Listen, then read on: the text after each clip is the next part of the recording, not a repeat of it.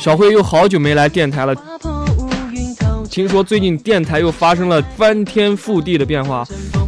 最近是不是曾小萌，我的女神加入了电台啊？之后我们电台又进行了新一轮的招聘，听说一大批粉丝涌入了我们电台，为我们台注入了新鲜血液呀。还有就是我们电台和蜻蜓电台的官方。申请了合作，估计之后我们的节目就会在荔，就会不仅在荔枝，估计之后我们的节目就会不仅在荔，估计估计之后我们的节目不仅会在荔枝电台播出，而且还会在，而且大家在蜻蜓电台也能听到我们的节目了。哎呀，这个感觉跟直播节目一样，弄得我好紧张。总之，我们电台现在是一步步走上正轨，我对此感到喜出望外。不过今天录的这个文章呢，好像是一篇悲情文章。嗯，大家调整一下情绪啊，我们马上进入一篇比较悲情的爱情故事。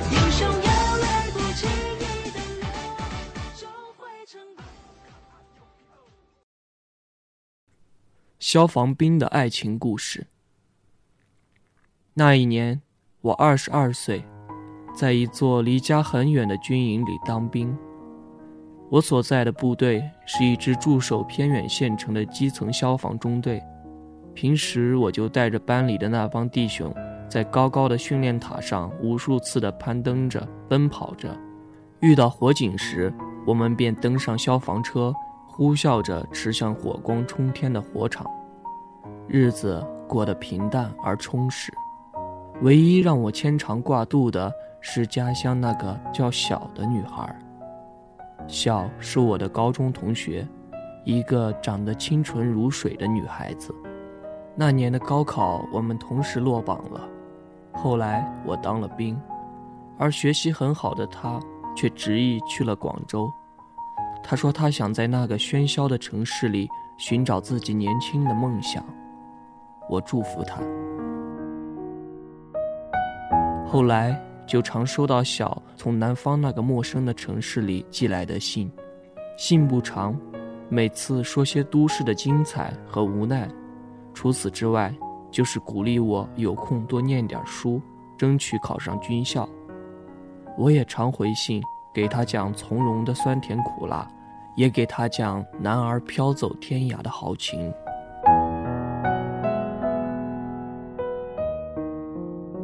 日子就在收信和复信中悄悄地过去了，一晃就是三年。三年来，小换了好几个通讯地址，听说工作一直不尽人意。我也依旧平凡着，只不过肩上多了几道杠。兵们都叫我班长。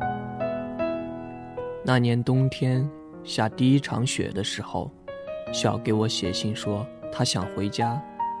他说他已经厌倦了这种漂泊的生活，只想在家乡过点平静的日子，并且说希望能在村头的路口看见我。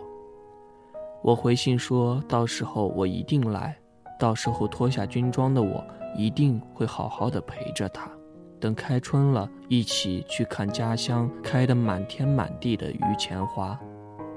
可是这个承诺却一直没能实现。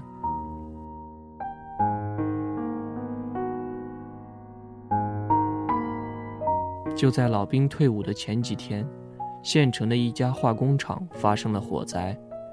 在灭火战斗中，我为了救身旁的一位战友负了伤。等我伤愈从医院出来的时候，已经是第二年春天了。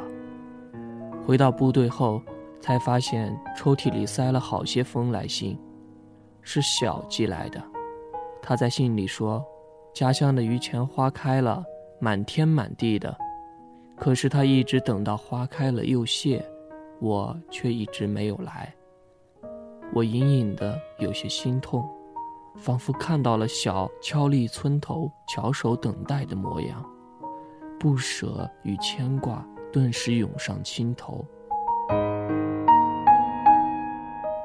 但不知为什么，我竟然鬼使神差的给他回信说我不打算回去了，因为我离不开我的战友和少尉，离不开这扇如火的红门。回信很快就到了，上面只有几个字：“那我就一直等你。”语气很坚定。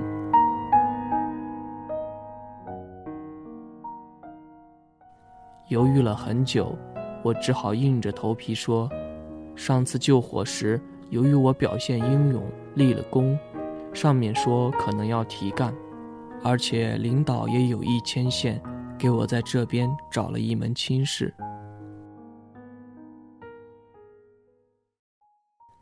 是在一个月之后吧，传达室再次递给了我一封小的来信，我有种预感，这可能是我最后一次收到小的信了。打开信封，却没有想象中的肝肠寸断。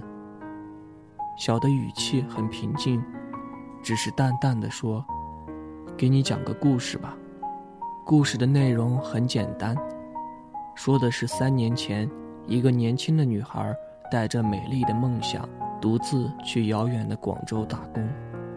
可是，在那里等待她的，却只有冷眼和嘲讽，心酸和无奈。在陌生的广州街头，无依无靠的他，为了生存，捡过破烂，擦过皮鞋，睡过马路，一次次忍受着非人的礼遇。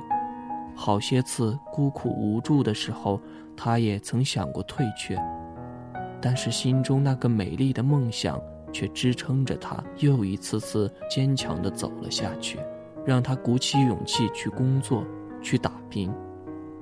其实。他的梦想很简单，他只是想多挣点钱回去结婚，因为他爱的人是个当兵的，没有钱。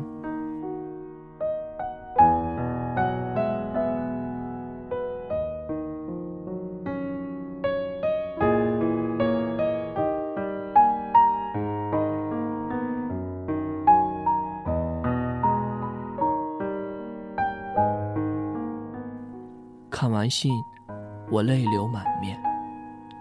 后来，听说没多久，小就结婚了，嫁给了邻村一个暗恋了她多年的男孩。再后来，听说小又有了一个女儿，长得跟她一样美丽，而我也调到了机关，换了个轻松的工作，只是夜深人静的时候。常常会梦见在家乡芬芳满天的榆树下，一个长发飘扬的女孩翘首等待的身影，那种情形让我刻骨铭心。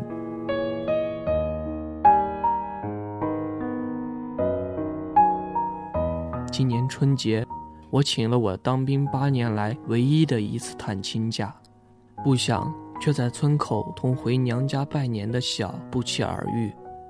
小依然还是那么漂亮，不过剪掉了长发，而且人也消瘦了许多。见到我时，他显得很平静，拉着女儿的手让叫叔叔，女儿就叫脆生生的。我走上前去抱过小女孩，笑着对她说：“小家伙真乖啊。”她却不搭腔，只是静静望着我依然如故的士官警衔。和一身洗得有些发白的旧军装，久久无语。突然，他拉过我的衣袖，口里还喃喃地说：“你怎么这么傻？”然后我看见大颗大颗的眼泪一下子从他美丽的眼睛里涌了出来。我很想举起手来，替他擦去眼角的泪水，但是我仍旧没有动，因为。我在那场大火中永远的失去了右手。